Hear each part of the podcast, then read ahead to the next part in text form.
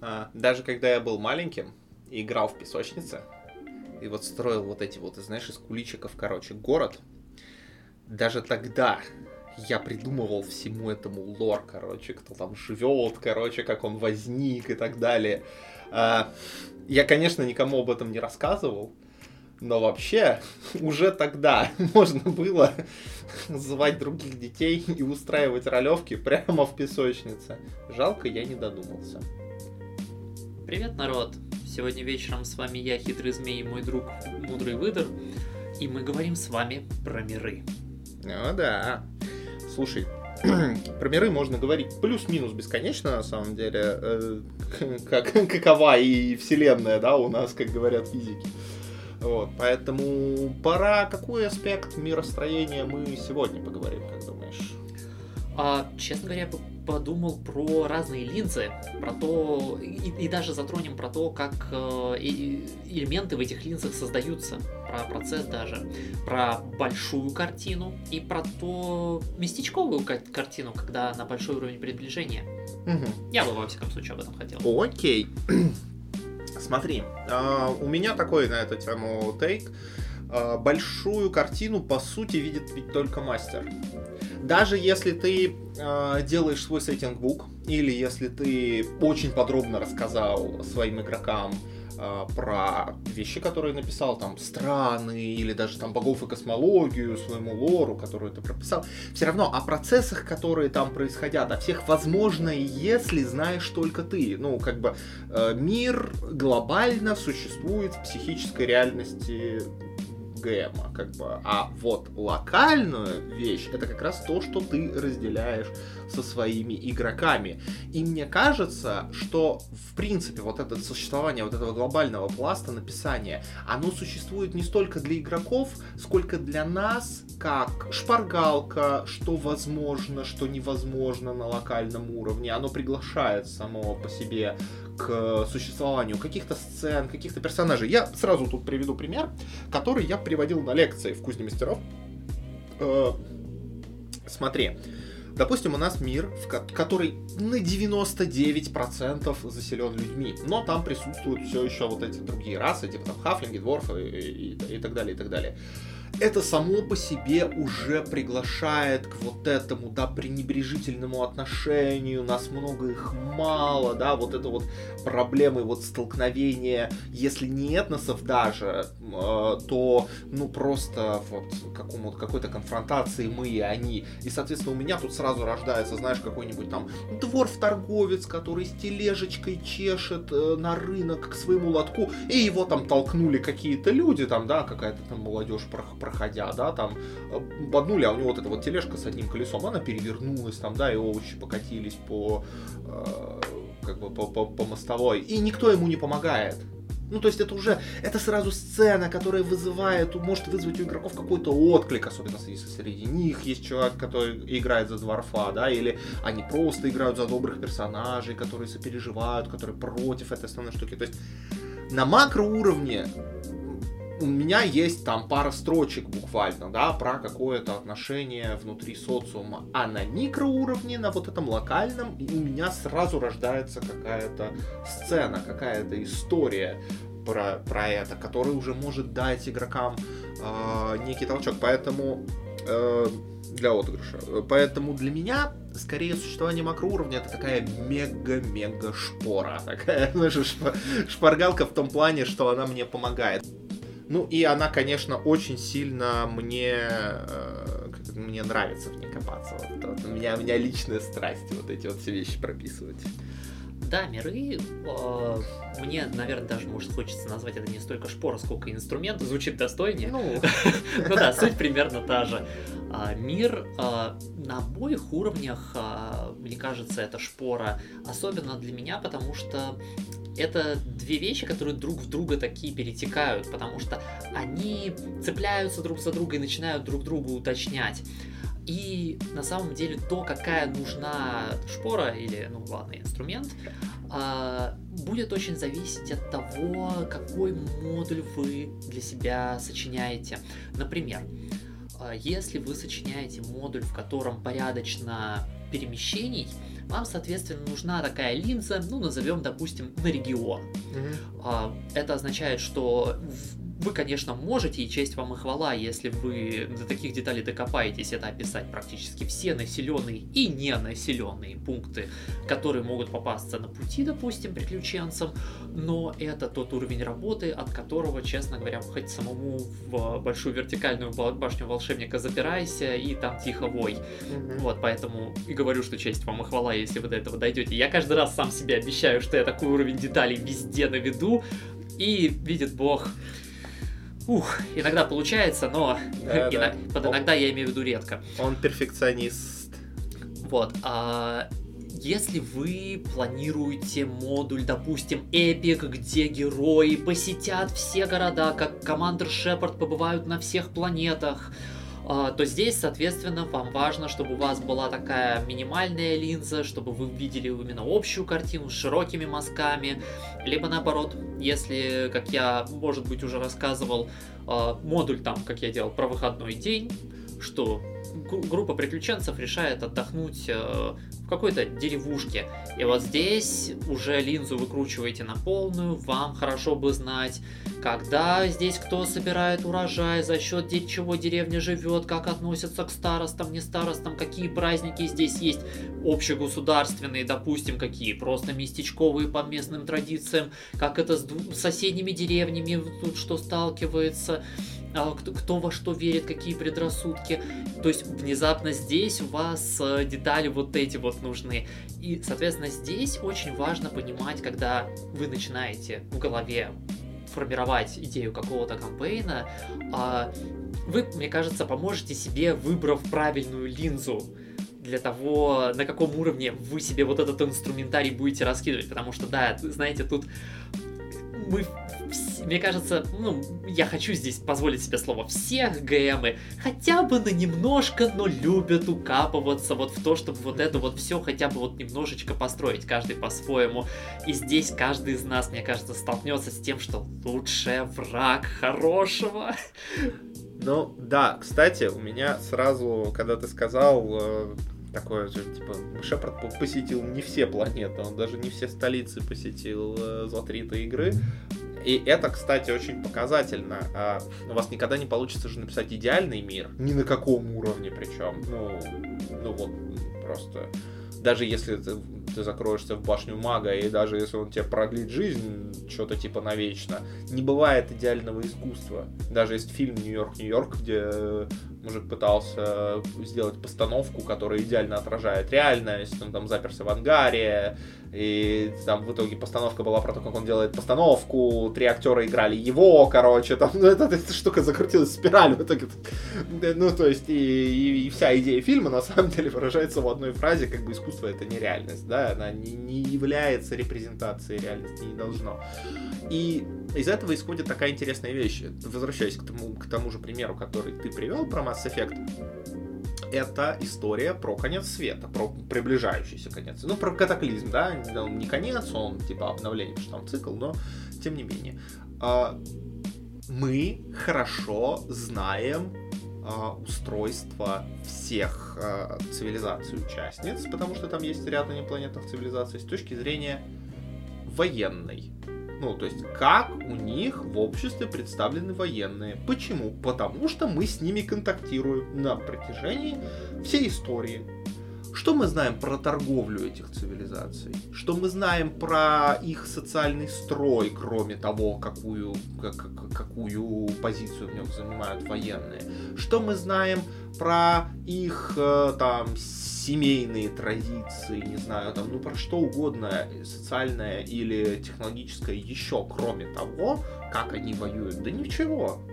Мы знаем, что Азари воюют псиониками, потому что они все псионики, что у турианцев э, военная вот эта олигархия, потому что, да, вот они вот такие все милитаристы и так далее. И так далее, и так далее. То есть мы с ними, мы с этим контактируем, мы это как, ну потому что э, Mass Effect таким образом написан на глобальном уровне, нам там написано только про военщину, потому что на локальном уровне ты только с этим и будешь взаимодействовать. Дальше оно практически не писалось. Там где-то пар, по паре строчек в паре диалогов. И, в принципе, это достаточно нормальный подход. Ну, в плане, ты пишешь макроуровень настолько, насколько он тебе нужен здесь на Земле.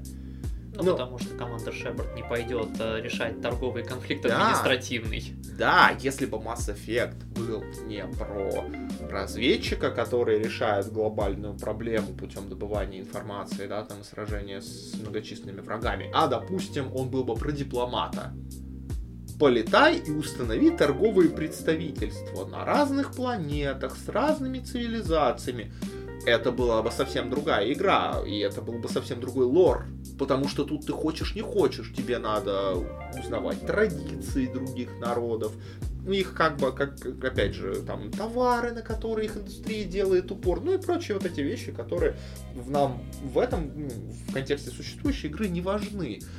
И как бы да, понимай, зачем ты пишешь мир. Это тот тезис, который практически все э, материалы по миростроению начинают. Серия вот ты что будешь с ним делать?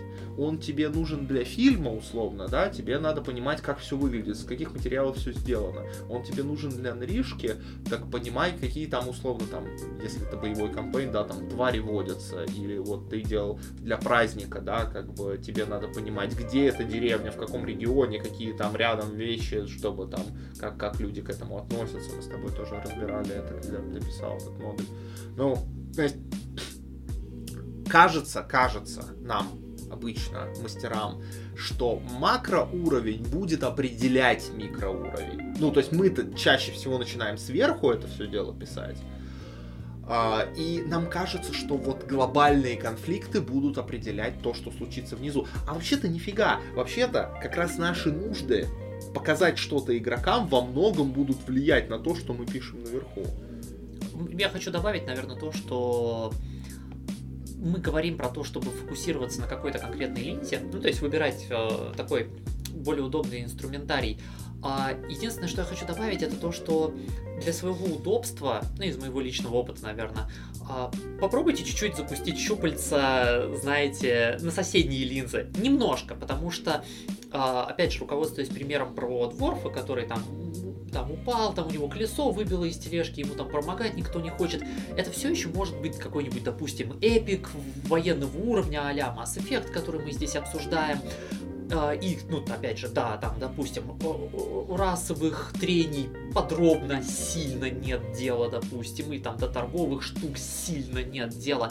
Но хотя бы чуть-чуть, знаете, хотя бы тезисно. Такие вещи себя обозначить хорошо, потому что тогда эта сцена все еще появится, и тогда появится вот это ощущение, что а оно здесь все-таки есть, что ты как мастер действительно нарисовал, и у тебя там со спиной есть вот этот вот знание про то, что а мир более сложный, чем мы представляем его на своем приключении, и пускай это может быть чуть-чуть иллюзия, но вообще-то это иллюзия, которая очень много окупит для игроков если ты сделаешь ее хорошо. Здесь я вынужден немножко дегтя капнуть в мед. Вот по какой причине. Потому что я очень часто встречал э, какие-то аспекты, которые прописаны для галочки.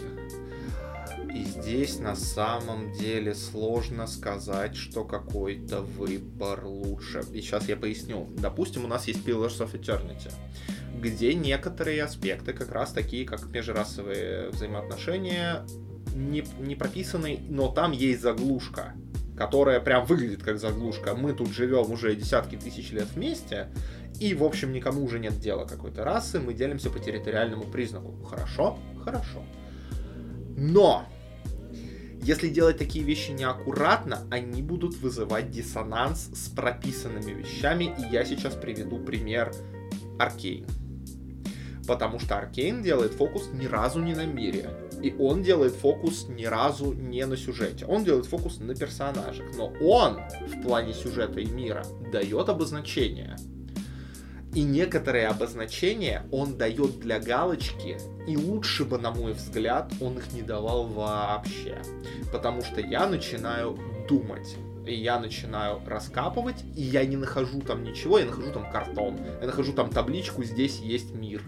И э, смотри, э, где меня это выбило, я приведу конкретно. Ни в коем случае не говорю, что Аркейн плохое произведение. Нет, нет, нет, нет. И персонажи мой любимый фокус в любом произведении. Но там был момент очень классный. Четвертая серия, если я правильно помню, начинается с того, что Хекстех вошел в э, спойлеры вам, вошел он вам всем в спойлеры. Вот, Хекстех вошел в обиход в качестве источника энергии. И везде отправились вот эти дирижабли, которые везут грузы, они отправились к соседям торговать и все дела. Почему так было написано? Потому что торговля синоним процветания, мы тут все живем во времена капитализма, все мы это понимаем. Это, конечно, чудесно, но ты пишешь локальную историю про один город. И даже в рамках этого одного города Хекстех вызвал очень немалые подвижки – очень немало шероховатостей межсоциальных, и проблематику такую, как делать ли из него оружие, которое задается главный герой, что, на мой взгляд, абсолютная дурость, потому что первое, что бы сделали... Первое, что делает человечество из любого источника энергии, это оружие. Вот. И, как бы, тут появляется момент в какой-то там уже ближе к концу серии нам говорят, что один из соседей этого государства это военная гегемония. И ты такой, а, то есть военная гегемония в течение нескольких лет игнорировала этих чуваков, у которых есть новый источник энергии, и просто типа такие, а, ну, у нас тут есть офигенная делянка под, под боком, и это бы даже не вызвало у меня такой мысли, если бы одна из серий не началась с того, как эта военная гегемония захватывает мелкого соседа ради ресурсов и убивает буквально наследную принцессу на глазах там у своей, у своей дочери, убивает вот эта вот героиня, которая появляется, и потом она приезжает и просит у этих ребят эту технологию. И я такой, а это нифига себе такая перемена, да? Ну, то, то есть ты понимаешь, да, оно мы далеко здесь не думали, мы что-то поставили для галочки, нам нужно было просперити, мы поставили для галочки это просперити. И оно выбивает меня из повествования. И, и мне, мне сразу меньше, ну как бы, я вместо того, чтобы думать о взаимоотношениях вот этих, этой женщины, этого генерала, да, этой гегемонии со своей дочерью, я думаю о том, какого, блин, черта они их игнорировали несколько лет. Ну да, я понимаю, что это я люблю в этом всем копаться, и я фанат миростроя, и может быть для многих это прошло вообще безболезненным. Но я уверен, что я не один, кого это кольнуло. А здесь мне все равно хочется, как будто, знаешь, поощрять, чтобы люди все еще пытались это делать, сно, сно. А, ориентируясь на твои слова, что я бы предложил от себя, пытайтесь, наверное, писать это, привязывая к тому, что есть. Потому что, опять же, я когда это предложил, когда вы выбрали некую линзу, и давайте брать за дано, что на, вот на этой линзе вы описали все для себя так, чтобы вам действительно было уже достаточно удобно, комфортно. И вот вы подумали о том, чтобы действительно пустить щупальца немножко во все стороны, а пускай вот эти привязки, которые вы сделаете, они выйдут буквально из того, что есть. Например, а, если а, весь ваш модуль, там, допустим, опять же, возьмем вот опять же тот же самый эпик, некий там военный конфликт, а, и, допустим, вы при этом хотите привязать некое, там, допустим, расовое объяснение, например, что мы все по какой-то причине в фэнтези-сеттинге, вот именно в этом месте, не любим полуорков. И как бы можно было бы, наверное, это так и оставить, но если мы хотим именно сделать привязку, то привязывайте это, допустим, вот к истории региона, которую вы до этого написали, потому что, опять же, если вот мы берем про такой вот эпик, мы пишем, да, там или про регион, или про больше, образно. И обосновываете это тем, что а, а эти ребята, допустим, получались из-за набегов настоящих орков, которые, допустим, что-то нехорошее делали там с местными человеческой расы женщинами, и получались вот эти вот маленькие зеленые полови, полуте-полуте. И мы сталкиваемся тогда с тем, что да, а, эти ребята ни в чем не виноваты, б, они зеленые и напоминают нам о том, что они похожи на вот эти вот отродья ада. А, и все, у нас расовый конфликт. Но опять же, вот ты этот расовый конфликт описал, и мне бы просто в идеальном мире хотелось бы, чтобы оно влияло на вещи. Ну, в смысле, как тебе сказать, не, не оставлять это лежать. Э, потому что очень многие аспекты мира звучат круто, и поэтому их добавляют для крутости. Ну, в смысле, даже возвращаясь к тому же примеру с Аркейном, у нас нет, кроме вот этой вот женщины из военной гегемонии, у нас нет ни одного дипломата, который появился новый из другой страны на протяжении всей, э, как бы, ну, как бы всей истории, да, потому что история не про это. А нафига ты тогда написал вот это про торговлю? Ну вот у меня сразу вопрос, да, как бы ты что, не мог по-другому это сделать? Мог. Ну то есть проблема в том, что если ты пишешь свой мир и говоришь, допустим, в моем мире запрещена магия, это значит, что люди, которые будут играть у тебя за магов, должны как-то изворачиваться, или там про это могут быть целые истории. Ты не можешь это просто оставить лежать. То, то есть это, на это должна быть какая-то реакция, на это должно быть что-то, как бы, да, это это не может просто вот так вот быть. Это у меня сейчас я поделюсь с вами болью, народ. Это вот моя самая, наверное, большая боль про официальные миры ДНД. Это барды. Как работают барды? В смысле, они просто волшебники, которые, ну, по-другому взаимодействуют с магией, да? Э, просто я, почему как-то у меня в голове вот это вот однажды поднялась эта штука играем мы в клубе э, у одного из мастеров, и мы попали в момент, когда попали в антимагическое поле, такой вот диспел на всех, короче, такой. И при этом э, с нами был NPC Барт, который продолжал, короче, делать свои расовые штуки. Ну, не расовые, классовые, вот эти вот, типа, Inspiration, вот, вот, вот эти вот все штуки. Я такой, типа, но мы в антимагическом поле. Я такие, ну, ну и что? Ну, это же бар. Он делает это за счет музыки. И я такой, а... То есть музыка сама по себе имеет магический эффект. Вы понимаете, какую банку червей это открывает?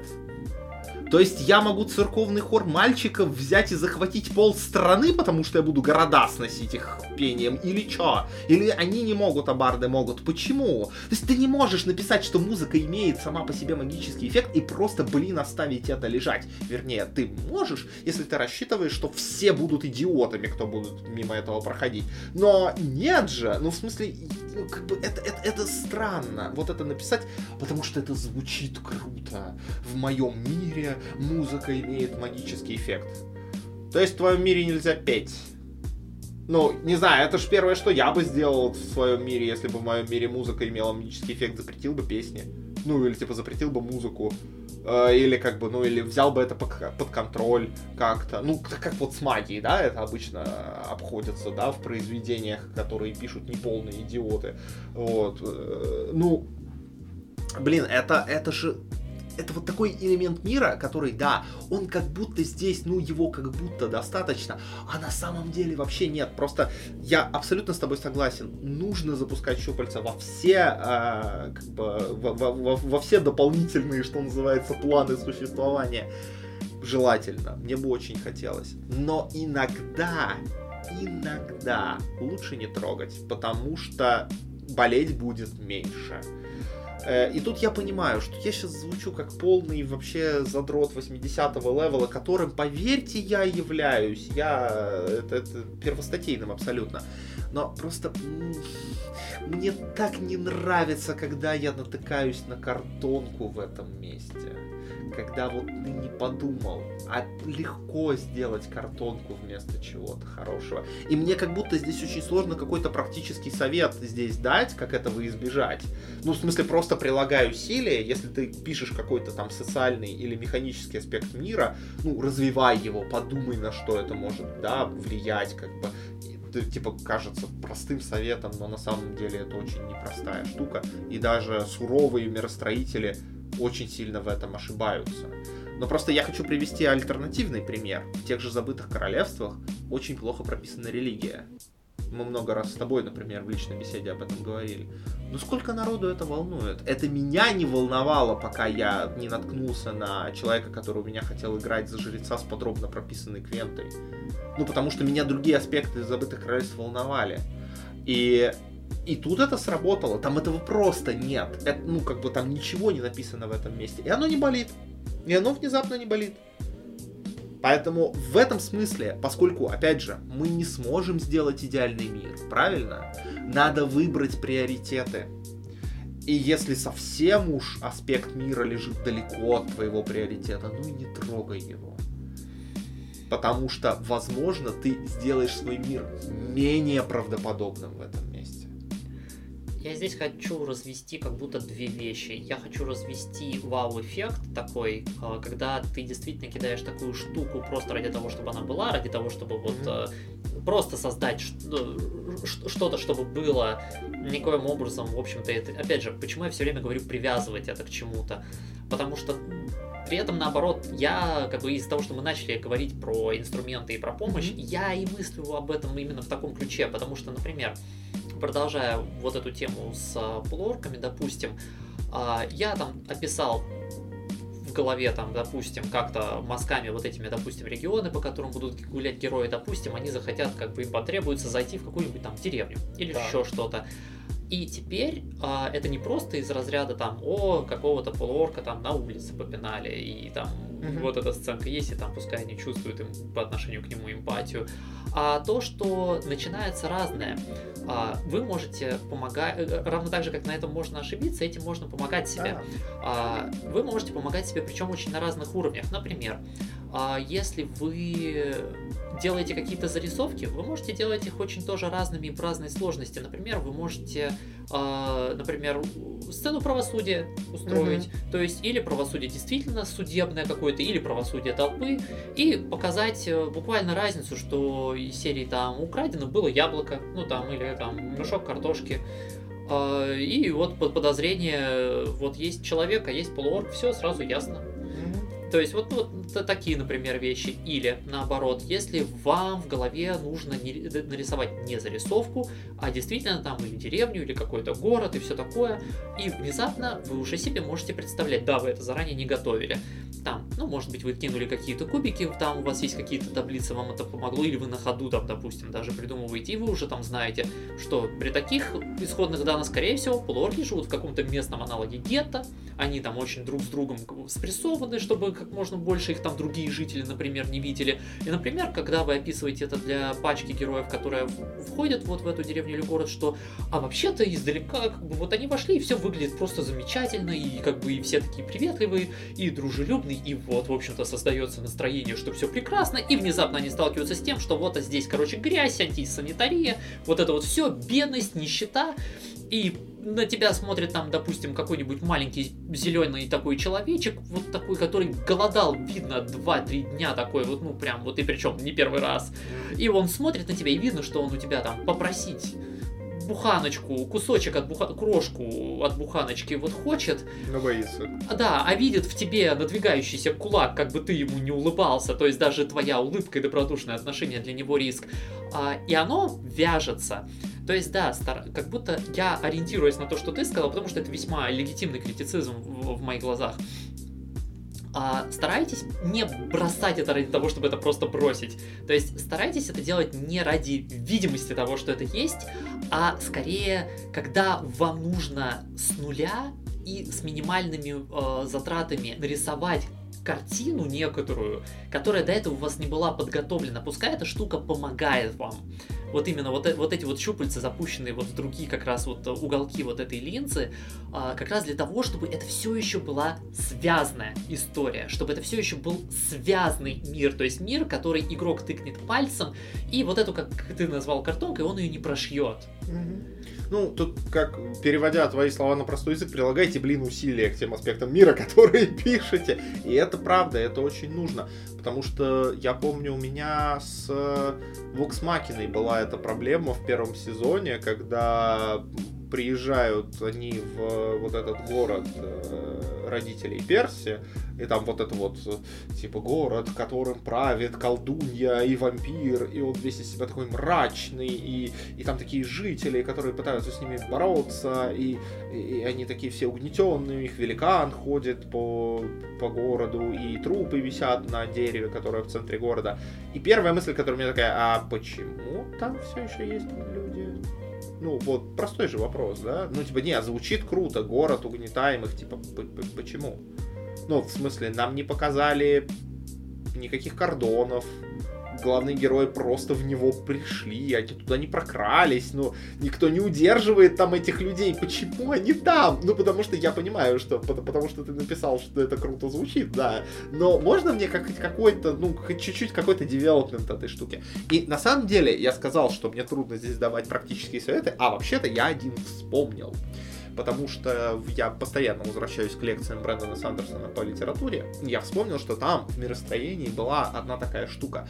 А, когда он играл со своими студентами в игру вот это «Накидываем для мира идей», социальных и механических, а, он указал такую штуку. Когда вы берете мир для какого-то своего произведения, а, скрипта, книги, игры, неважно, возьмите три или четыре больше не надо. Ну вот, условно, да, это то, что отличает такие вот яркие моменты, которые будут подсвечены, которые будут в фокусе внимания. Ты офигеешь прописывать больше, во-первых. Во-вторых, да, ты можешь, ты можешь сделать это качественно, прекрасно. Ты хочешь, как Толкин, сидеть 20 лет над, над своим произведением до того, как вообще приступишь к произведению, да?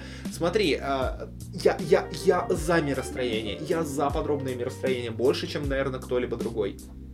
Но, э, как он приводил пример, это не должен быть айсберг, который, знаешь, вот... Э, типа он на большую часть под водой, а твои игроки или читатели видят только вот эту верхушку. Это должен быть полый айсберг на самом деле. И чтобы он не перевернулся, тебе надо набить его вот этими тремя-четырьмя хорошо прописанными аспектами. То есть вот такими механическими аспектами мира, либо социальными аспектами мира, на которые ты будешь делать упор. Это то, почему я говорю, знай, зачем тебе мир, когда ты начинаешь произведение. Что ты из него будешь брать Потому что, возвращаясь к тому же примеру с полуорками, да, если мы делаем кампейн, как ты вот любишь писать, с большим социальным аспектом, с большим взаимодействием с NPC, с большим вот этим вот приземленным э, отношением, я согласен, это отличный аспект.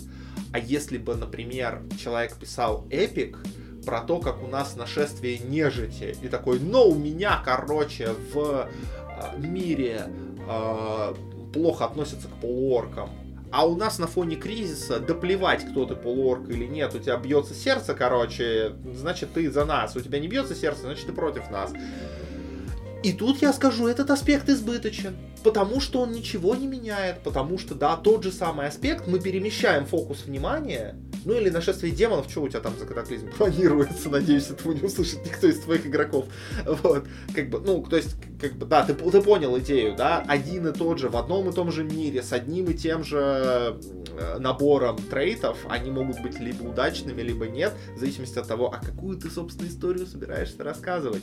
И твои кампейны с полуорками восхитительны в этом плане, из-за того, что это твои кампейны, то, как ты пишешь. А если мы говорим in general, да, для людей, как бы вообще, как писать миры и там какие-то аспекты даем, берите те, которые, подсвечивайте те, которые будете использовать. Не будьте как Аркейн, который подсветил аспект и забил на него на 7 серий, а потом еще и перевернул его с ног на голову, так что он вообще делать смысл перестал. Это не испортило шоу. Шоу все еще восхитительное. Но мы же деконструируем вещи скорее, чтобы сами делать лучше, чтобы сами делать удачнее, да? Поэтому, как бы, чтобы в такую же ловушку не попасть, Выберите несколько аспектов и пропишите их прям хорошенько. И этого будет вполне достаточно. Потому что когда игроки попадают в хорошо с любовью прописанный мир, они как дети малые, они такие счастливые, серьезно, они переворачивают эти камни. Там тоже что-то лежит. Это каждый раз так, знаешь, так прикольно.